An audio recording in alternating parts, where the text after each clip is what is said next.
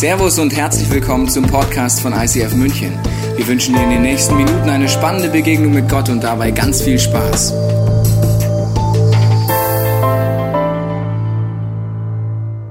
Prison Break, es geht um innere Gefängnisse. Die sieht man jetzt nicht so trivial wie vor mir. Das sind innere Gefängnisse, die wir bis zum gewissen Punkt alle kennen. Von außen sind die nicht immer sichtbar. Wenn man uns besser kennenlernt, lernt man sie auch kennen, unsere inneren Gefängnisse. Jeder, der uns näher kommt, kriegt mit, wo wir nicht so frei sind oder wo wir uns nicht so verhalten, wie wir es gerne hätten. Und wir wollen in Prison Break uns anschauen, wie Jesus uns in unseren inneren Gefängnissen begegnen will. Und zwar ist vielleicht für dich ganz einfach zu verstehen, aber oft so schwer, und zwar innerlich. Er will uns von innen nach außen verändern und das ist das Gewaltige. Gott sagt nicht von außen, ich will dich nur äh, von außen verändern. Wir haben ab und zu Tonprobleme hier im Raum, aber nicht zu Hause. Das ist schön, aber ich rede dann zwischendurch einfach lauter. Ja? Und zwischendurch applaudieren wir mal unserem Audiomann, der sitzt nämlich da drüben irgendwo drin, der hört das vielleicht, der versucht das Ganze wieder zu fixen. Okay, also diese innerlichen Gefängnisse sind etwas, äh, wo Jesus einfach reinkommen möchte und uns begegnen möchte. Und für mich ist es eine besondere Herzensserie, weil äh, vor ungefähr anderthalb Jahren habe ich äh, eine Diagnose vom Arzt bekommen, dass er der Meinung war und äh, ist, äh, dass ich mich operieren lassen sollte, einen Herzschrittmacher einbauen sollte. Und für mich war es so ein Moment, wo ich drüber nachgedacht habe und gebetet habe und gesagt habe, okay, Körperlich, medizinisch weiß ich, was los ist, aber ich möchte Gott ein Jahr Zeit geben, dass er mir zeigen kann, seelisch und geistlich, was er in meinem Herzen tun will.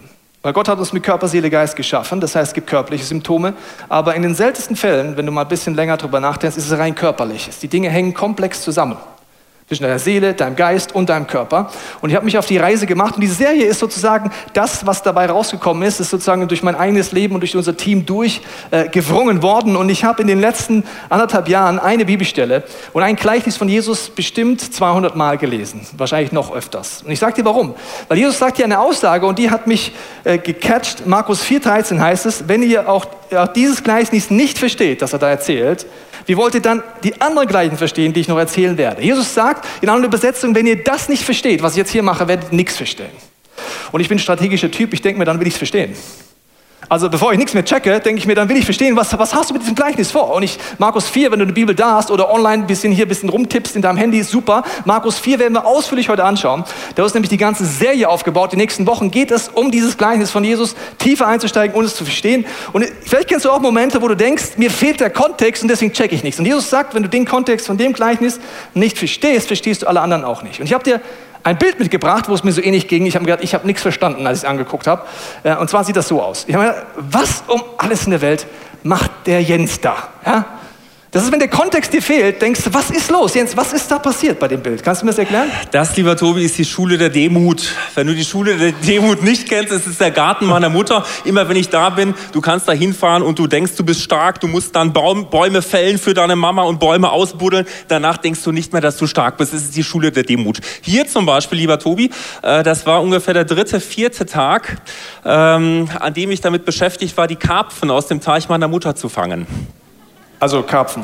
Ja, die wurden so eingesetzt, waren letzten Endes so, und weil meine Mama ein gutes Herz hat, hat sie einfach gesagt, Jens, äh, die Karpfen müssen irgendwie raus, äh, ich möchte sie in ein viel besseres Gewässer bringen und deshalb müssen die Karpfen raus. Am Anfang habe ich gedacht, die sind blöd, doofe Fische. Du fängst einen Karpfen, dann wissen das, warum auch immer alle anderen und sie, du, du siehst keinen anderen mehr. Ich habe es nicht geschafft, diese Karpfen zu fangen.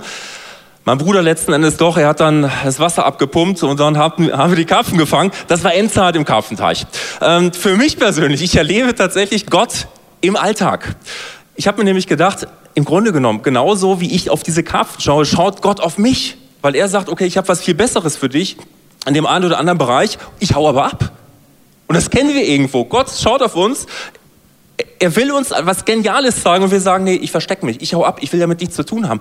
Wenn ich es gekonnt hätte, in diesem Karpfenteich, hätte ich mich in einen Karpfen verwandelt und hätte dann versucht, den Karpfen auf Karpfisch irgendwie beizubringen, was ich mit ihm vorhabe, um ihm zu zeigen, du musst dich nicht fürchten, ich habe was Geniales für dich vor.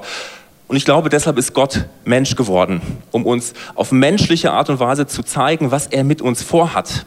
Und deshalb auch Gleichnisse. Gleichnisse sind Geschichten, in denen Gott uns auf verständliche Art und Weise klar machen will, möchte, was er vorhat.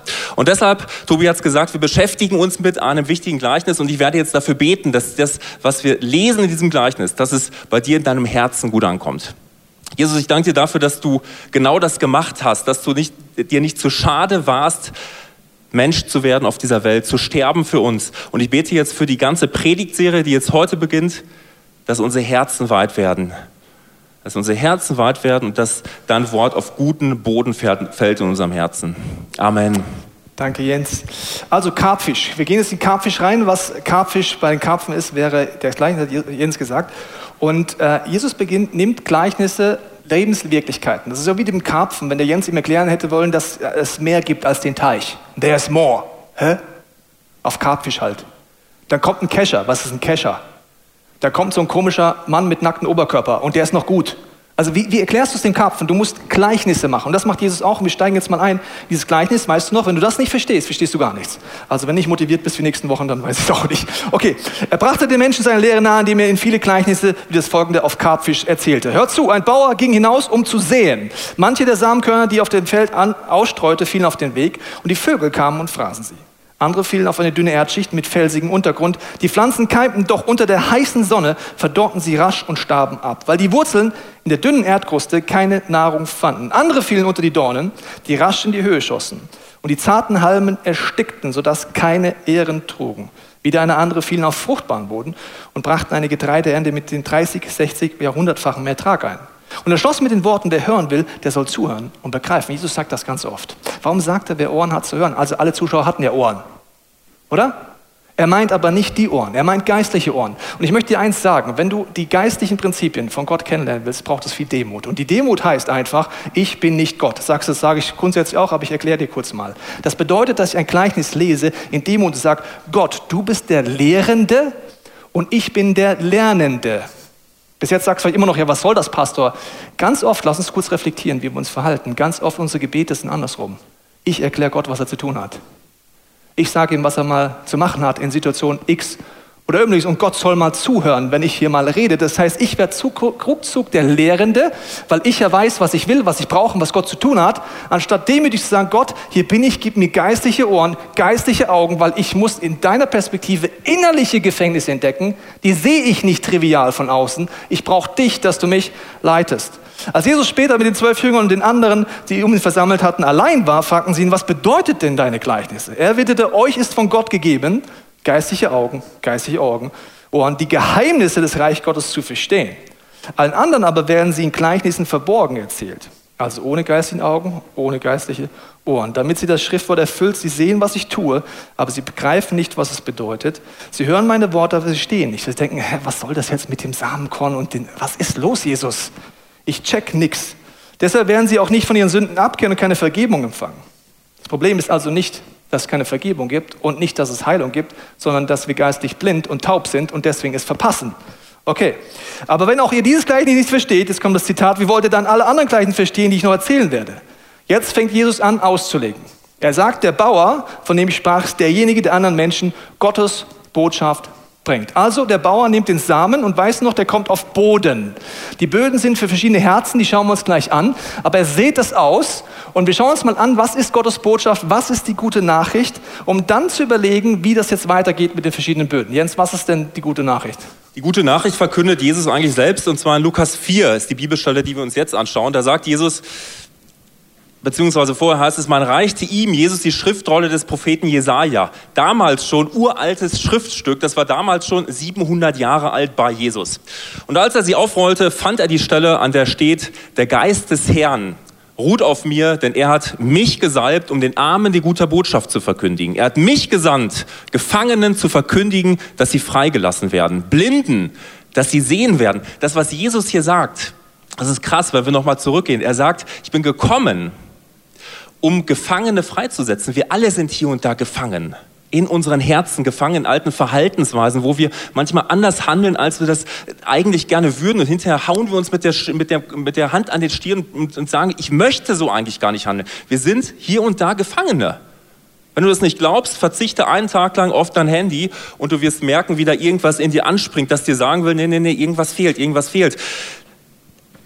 Lass uns weiterschauen. Gefangene verkünden, dass sie freigelassen werden. Blinde, dass sie sehen werden. Geistliche Blindheit ist ja auch gemeint. Da, wo ich mich geistlich verschließe gegen das, was Gott sagen möchte. Unterdrückten, dass sie befreit werden und dass die Zeit der Gnade des Herrn gekommen ist. Wenn du da mal reinschaust, Jesaja 61, stehen solche Sachen drin, äh, drin wie, Jesus ist gekommen, damit dein Herz wieder heil wird, damit das zerbrochene Herz heil wird. Und ich glaube, das haben wir alle. Irgendwo Zerbruch in unseren Herzen, weil andere Menschen ähm, einfach auf unseren Herzen rumgetrampelt sind. Zerbrochene Herzen. Und jetzt kommt das Spannende. Das alles sagt Jesaja.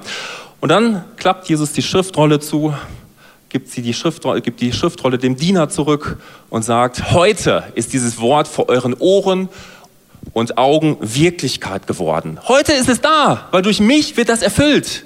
Durch mich, Jesus. Und die Leute damals, sie waren eigentlich eine Armlänge davon entfernt, einfach zu sagen, jawohl, Jesus, ich, das, ich will das haben.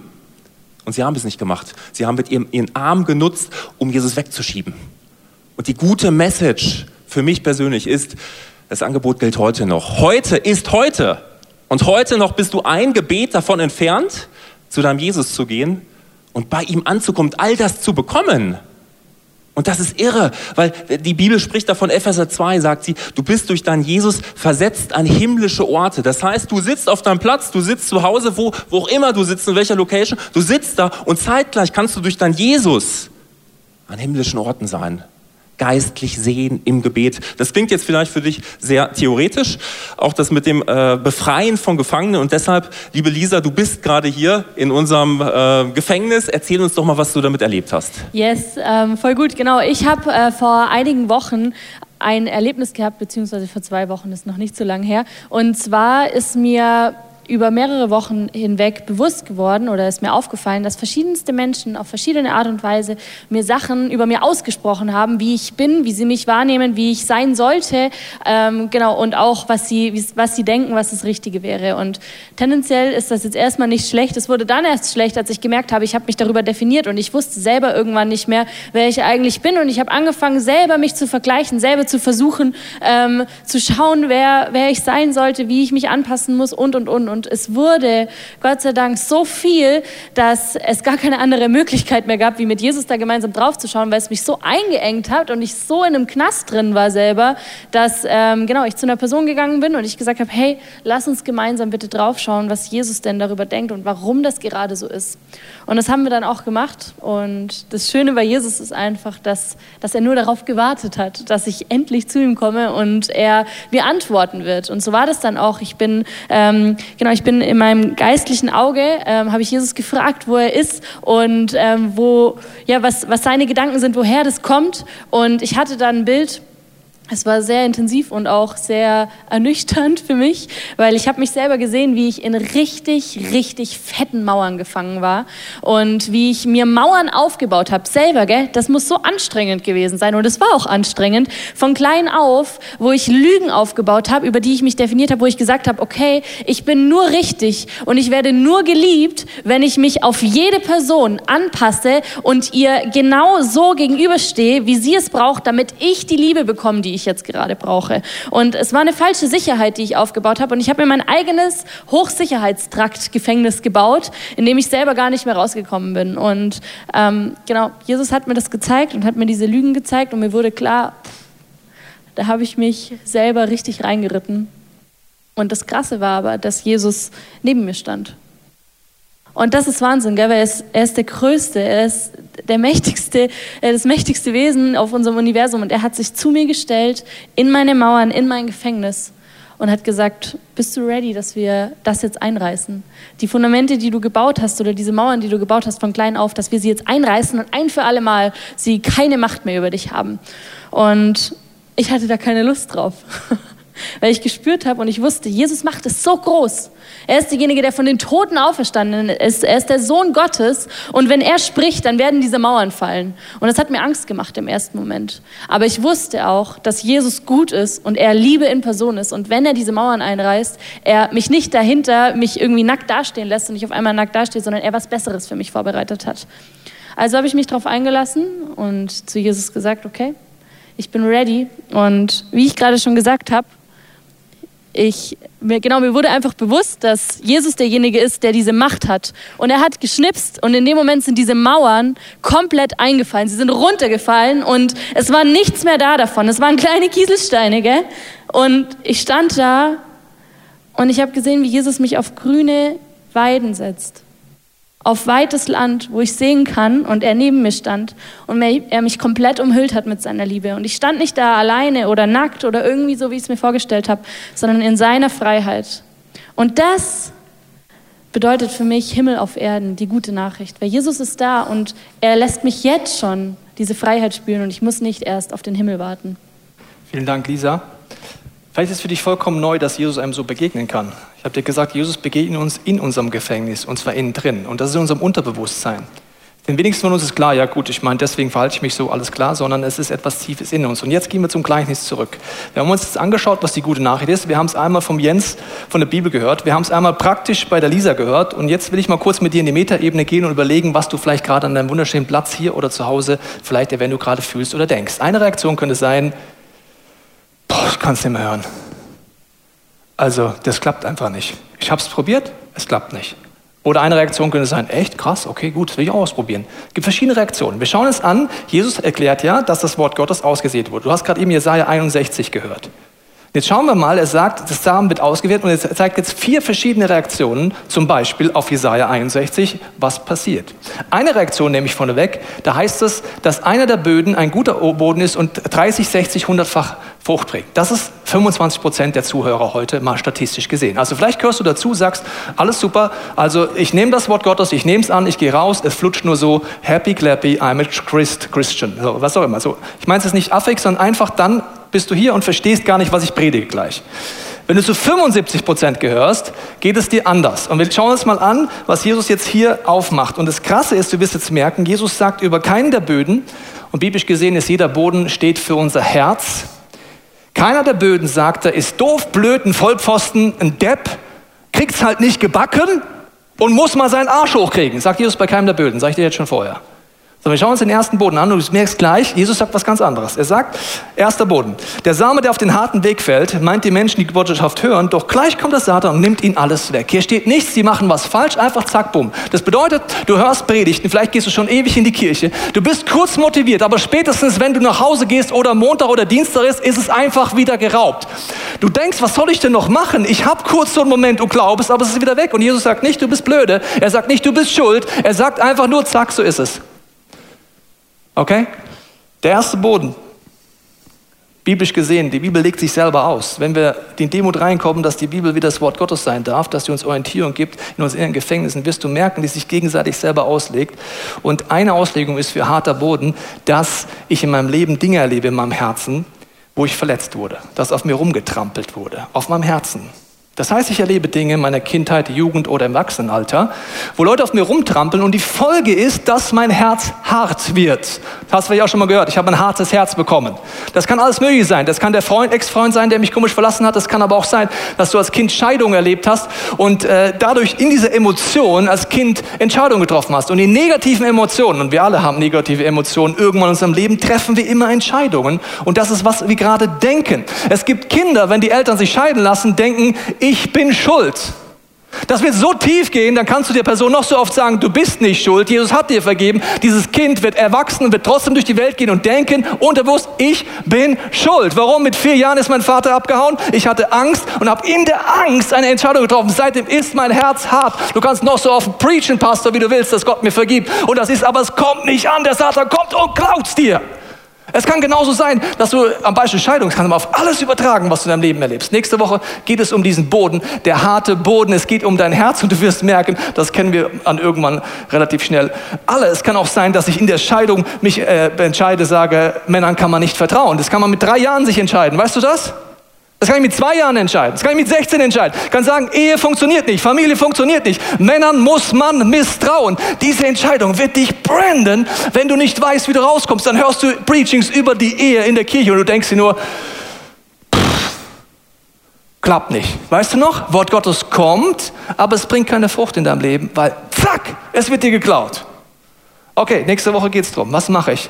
Wenn das in meinem Leben ist. Jesus sagt nicht, bist halt ein Opfer. Du wirst merken, Jesus gibt dir eine Antwort. Zweiter Boden. Ganz wichtig, nächster Punkt ist, und die dünne Erdschicht mit dem felsigen Untergrund ist ein Beispiel für die Menschen, die Botschaft hören und mit Freude annehmen. Das ist nicht der, der sich sofort rauben lässt. Der ist grundsätzlich oder die ist motiviert. Aber wie bei jungen Pflanzen in einem solchen Boden reichen ihre Wurzeln nicht tief genug. Wenn sie wegen ihres Glaubens auf Schwierigkeiten stoßen, verfolgt werden, geben sie wieder auf. Okay, auch hier sagt Jesus nicht, ja, tut mir leid, es gibt halt die Opferchristen, die haben halt keine tiefen Wurzeln, schade, tut mir leid, nächster. Er wertet es gar nicht, sagt, Faktsituation ist, wenn ich meine Wurzeln nicht tief gehen, das heißt, ich ein junges Pflänzchen bin und nicht weiß, wie Stärke reinkommt und nicht weiß, wie die Tiefe geht, weil Wurzeln haben grundsätzlich die Kraft, durch alles durchzugehen. Siehst du spätestens in einer Allee, wenn Wurzeln ganze Erd- und Teerschichten hochdrücken. Das ist nicht das Problem, dass Wurzeln da nicht reinkommen können, sondern die Frage ist, wie funktioniert es? Jesus redet an anderen Punkten darüber äh, und in der Bibel, zum Beispiel Hebräer 5 und Hebräer 6 heißt es, dass wenn wir im Glauben diese Wurzeln nicht wissen, wie wir die entwickeln, dann wird, äh, werden wir geistig wie Babys sein. Wir werden Babypflanzen sein. Und Babypflanzen haben keine tiefen Wurzeln. Babypflanzen, wenn es heiß wird, gehen ein. Babypflanzen im Glauben äh, kommen nicht weiter. Matthäus 28 redet davon, dass die Kirche ein Ort sein soll, wo ich das erlebe. Das heißt, es gibt in deiner Kirche übrigens für alles ein Angebot. Für jeden dieser Böden gibt es ein Angebot. Und es gibt grundsätzliches Angebot, wie ich meinen Glauben tiefer komme. Laut Jesus ist es kein Automatismus.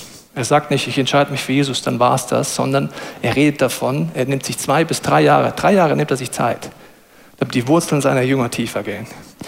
Jens, in unserer Kirche haben wir dort auch etwas als Angebot, wie ich mal grundsätzlich diese Böden angucken kann, aber auch in die Tiefe gehen kann. Was ist das?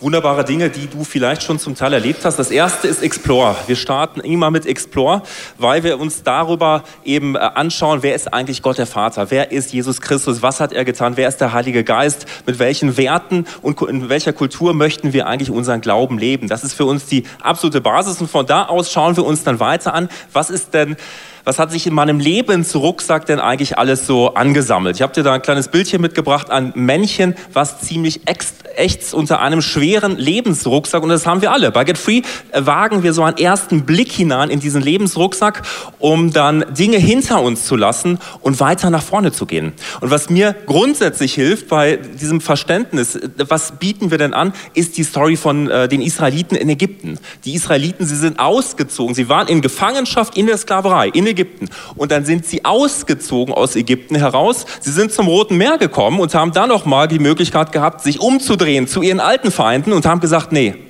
da will ich nicht hin, sondern ich gehe durch das Rote Meer und ich nähere mich einem Ort an, wo die Bibel sagt, das ist das verheißene Land. Verheißenes Land kannst du dir vorstellen wie eine weiße Fläche, unbespielt. Ich darf es einnehmen. Und das sind unsere beiden Programme Explore und Get Free. Und ab 2021 haben wir noch ein ganz besonderes Schmankerl für dich. Das nennt sich ähm, Impact. Und bei Impact geht es dann darum, okay, wenn das alles, was so hinter liegt, mir liegt, wenn ich das nicht machen will und ich jetzt vor einer weißen Fläche stehe, wie kann ich sie denn bespielen? Wie kann ich sie denn bespielen im Bereich Partnerschaft, im Bereich Sexualität, im Bereich Finanzen, im Bereich Vergebung, wie auch immer. Mega praktische Sachen und und äh, ich freue mich jetzt schon auf Impact. Kommt 2021. Wenn du das jetzt noch nicht kennst, brauchst du dich gar nicht stressen. Das ist keine Werbeveranstaltung, sondern soll dir zeigen, dass es Antworten gibt. Unsere ganze Kirche ist dieser Bereich auf dieses Gleichnis aufgebaut. Er ist darauf ausgebaut, dass du Antworten findest und dass du in Tiefe gehst. Und das funktioniert nicht, wenn du dich irgendwann mal für Jesus entschieden hast und einfach in die Kirche gehst. Das funktioniert, indem ich lerne, wie kann ich mit Gottes Hilfe in die Tiefe gehen. Wie werde ich nicht ein kleines Pflänzchen, das stehen bleibt, sondern wie werden meine Wurzeln stark. Der nächste Punkt ist, lese ich dir kurz vor, jetzt der dritte Boden. Beim dritten Boden heißt es, der mit Dornen bewachsene Boden verweist auf die Menschen, die gute Botschaft hören und annehmen, doch sie wird von Alltagssorgen, den Verlockungen des Reichtums, dem Verlangen nach schönen Dingen übertönt, sodass keine Frucht daraus entstehen kann. Also hier gibt es Verlockungen, die Jesus beschreibt, und er beschreibt es mit Dornen. Dornen überwuchern dieses Herz und bringen Schatten rein und nehmen das Leben weg. Dornen, biblisch gesehen, Dornendisteln, gibt es immer wieder Auslegung in der Bibel, kannst du zu Hause mal eingeben, Dornendisteln, alle Bibelstellen lesen, wirst du merken, stehen immer wieder für Flüche und dämonische Kräfte. Wenn du das noch nie gehört hast, denkst du, Hokuspokus, total schwierig, spooky. In zwei Wochen wird es für dich nicht mehr spooky sein, wirst denken, ach, das ist das. Wie cool ist denn, dass Jesus mir da ein Angebot macht? Übrigens, 80 Prozent seines Ministries hat er damit zu tun. Gell? Die meisten Heilungen hatten damit zu tun, kannst du nochmal nachlesen in den Evangelien. Okay, also Jens, jetzt ist so, Durch Explore Get Free Impact ist ja so, dass ich dann grundsätzlich Zugang kriegen kann. Aber was, wenn ich jetzt merke, dass der Boden 1 Verletzungen besonders für mich ist? Oder wenn ich merke, die Dornen, die ersticken es ja trotzdem noch. Was gibt es da für Möglichkeiten? Also vorab, ich glaube, dass wir alle äh, dringend diese Angebote brauchen. Das eine ist Restore. Äh, bei Restore geht es um das, was Tobi eben erklärt hat. Nämlich, dass ich geprägt wurde durch gewisse Erfahrungen, die ich gesammelt habe. Und das wird abgespeichert in Verhaltensmustern. Bedeutet, das kennen wir. Du bist in irgendeiner Situation, du handelst nicht so, wie du es denn eigentlich machen wolltest, dass du irgendwie explodierst auf der Arbeit, dass du dich zu Hause in der Partnerschaft plötzlich zurückziehst oder aber angreifst, wie auch immer. Und hinterher packst du dir an den Kopf und denkst dir, ey, ich will doch so eigentlich gar nicht handeln. Warum handle ich denn immer noch so? Und wer hat mein Hirn ausgeschaltet? Keiner. Du greifst einfach auf bestimmte Verhaltensmuster zurück. Und deshalb schauen wir uns bei Restore an, welche Verhaltensmuster sind denn das in deinem individuellen Fall. Und dann schauen wir uns an, was ist die göttliche Wahrheit und tauschen diese Verhaltensmuster aus durch göttliche Wahrheiten über dich und dein Leben. Und was und das andere, wenn es die Dornen sind? Bitte? Mit den Dornen, was mache ich dann? Mit den Dornen. Ähm, grundsätzlich ist es so, dass die Bibel ja sagt im Epheserbrief, du kämpfst nicht gegen ähm, gegen fleischliche Dinge, sondern du kämpfst gegen Mächte und Gewalten. Das ist ein geistlicher Kampf. Deshalb ist die Frage entscheidend, wie kannst du denn geistlich kämpfen, wenn du es nicht weißt? Herzlichen Glückwunsch. Und deshalb schauen wir uns bei Invisible an, wer bist du denn eigentlich durch deinen Jesus? Und wenn du das alleine schon weißt, dann weißt du, du hast schon gewonnen. Und dann schauen wir uns ganz konkret an, was kann ich denn machen? Wie kann ich denn geistlich kämpfen, geistlich eintreten für die Dinge, die Jesus mir aufs Herz legt?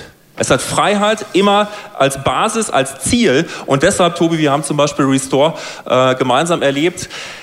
Es ist harte Seelenarbeit, aber am Ende steht immer Freiheit. Und das hat so viel Spaß gemacht auch. Von daher, ich kann es dir mega empfehlen, sei unbedingt dabei. Ja, wir haben, ich habe dir gesagt, ich habe alles mit meinem Leben ausprobiert, mit der ganzen Sache. Und ich kann dir jetzt nur einladen, zu Beginn dieser Serie zu sagen, die nächsten Wochen werden wir uns jeden Boden angucken. Nächste Woche den harten Boden, dann die anderen Böden. Und du wirst merken, dass es mit unserem Leben sehr viel zu tun hat und dass Jesus in unseren innerlichen Gefängnissen uns begegnen will. Und eine innerliche Gefängnisgeschichte, die der Jens uns zum Schluss bringen will, hilft uns auch heute zu starten. Weil wir werden an einem Punkt starten heute und dann überlegen, wie wir die nächsten Wochen einfach aus Gottes Hand nehmen können. Und diese Geschichte, Jens, äh, geht um Paulus und Silas, die im Gefängnis sind und im Gefängnis noch sind und dann beginnen zu worshipen. Warum ist das heute ein wichtiger Tipp? Im Grunde genommen ist es ein geistliches Experiment. Es geht um geistliche Prinzipien und ich lade dich ein, dass du dir diese Story einfach nochmal durchliest zu Hause. Apostelgeschichte 16 steht sie drin und was äh, Paulus und Silas, die in diesem Gefängnis drin sitzen, was sie dann machen und die Umstände, in denen sie das machen, das begeistert mich immer wieder, weil sie sind nämlich in diesem Gefängnis drin. Und in dem Knast ist es so, sie haben noch andere Mitgefangene irgendwo, sie sind gefesselt, sind da drin und alle anderen schlafen alle anderen Gefangenen, sie schlafen. Da ist keiner, der sagt, okay, ja gut, jetzt muss ich irgendwie aufstehen und heute Nacht wird irgendwas passieren. Sie schlafen. Alle. Außer zwei. Und durch die werden übrigens die anderen Gefangenen geweckt. Und das sind äh, Paulus und Silas. Sie sind gefangen in ihrem Kerker und sie fangen an um Mitternacht, wenn alle müde sind, kaputt sind, sie fangen an, ihren Gott zu worshipen. Und das ist im Grunde genommen geistliches Prinzip. Vielleicht sind hier äh, eben schon ähm, während der letzten halben Stunde Dinge bewusst geworden, wo du sagst, okay, wenn alles möglich wäre in meinem Herzen, wenn das wahr ist, was Jesaja sagt, wenn das wahr ist, was Jesus sagt über sich selbst, das hätte ich auch gerne in meinem Herzen, in meinem Alltag. Was ist es? Genau diese Sache, die steht für ein kleines Gefängnis in deinem Herzen. Und das Experiment ist jetzt folgendes. Du kannst schlafen in deinem Knast, Du kannst dich noch festhalten an alten Dingen, die dir vielleicht sogar Halt gegeben haben, wo du dich auch versteckst. Oder du kannst sagen, jawohl, ich weiß, dass mein Gott größer ist. Und ich mache das Experiment und ich sage, ich gehe einen Schritt Mehr war es auch nicht bei Paulus und Silas. Ein Schritt. Und dann stehen sie da und sie tun diesen Schritt, weil sie sagen, ich bin nicht dafür geboren, um in irgendeinem Knast zu stecken, sondern ich bin geboren, um meinen Herrn zu worshipen, unabhängig von meinen Umständen. Und sie tun diesen einen Schritt und Gott macht alles andere. Und dann liest es dir zu Hause durch Apostelgeschichte 16. Sie, als sie es tun, bekehren sich andere Menschen. Großartige Story. Wir gehen jetzt nicht näher darauf ein. Schau es dir unbedingt zu Hause an. Aber ich lade dich jetzt ein. Lass uns in diesem Gefängnis, wo wir alle drin sind, die einen mehr, die anderen weniger, und gerade wenn du denkst, ja, bei mir ist eigentlich alles klar, empfehle ich dir, schau noch mal genauer hin. In aller Freiheit, weil Gott will dich immer beschenken. Lass uns diesen Schritt tun. Jetzt und hier. Dass du einfach mal checkst, was, wenn alles möglich wäre, was wäre es? Und dann lass uns einen Schritt machen. Dieser Schritt ist heute für dich, dass du aufstehst, egal wo du bist. Und dazu lade ich dich auch jetzt ein, dass du innerlich, baff, baff, baff, dich aufwächst und dass du sagst, okay, wenn alles möglich ist, das will ich. Und dass wir jetzt gemeinsam diesen Schritt machen. Jetzt gemeinsam. Mach diesen Schritt mit mir raus und sag, jawohl, ich fange jetzt an. Ich fange an, ich bin nicht geboren, um in diesem Knast zu sein. Egal, was für, was für Knast es ist, wie frustriert ich bin, ich fange jetzt an. Und Gott wird den Rest tun. Und lass uns jetzt beten. Jesus, ich danke dir für jeden einzelnen Schritt, der getan wurde, innerlich, äußerlich. Und du siehst jedes, jede kleine Kette, die uns gefangen halten möchte heute.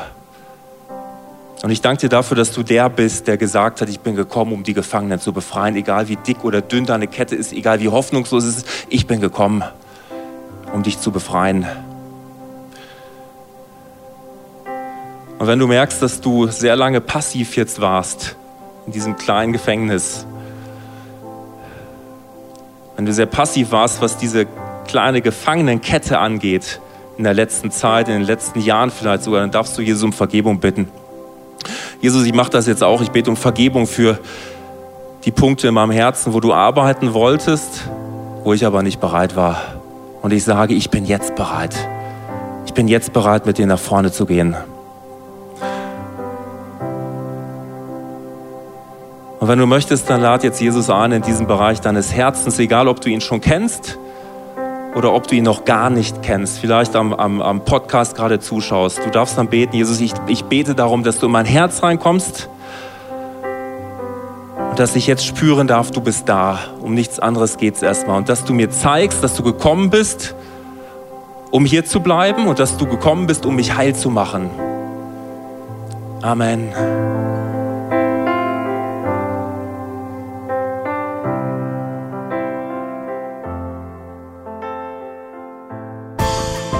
Wir hoffen, dass dir diese Predigt weitergeholfen hat. Wenn du Fragen hast, kannst du gerne an info at icf-moenchen.de mailen und weitere Informationen findest du auf unserer Homepage unter www.icf-moenchen.de.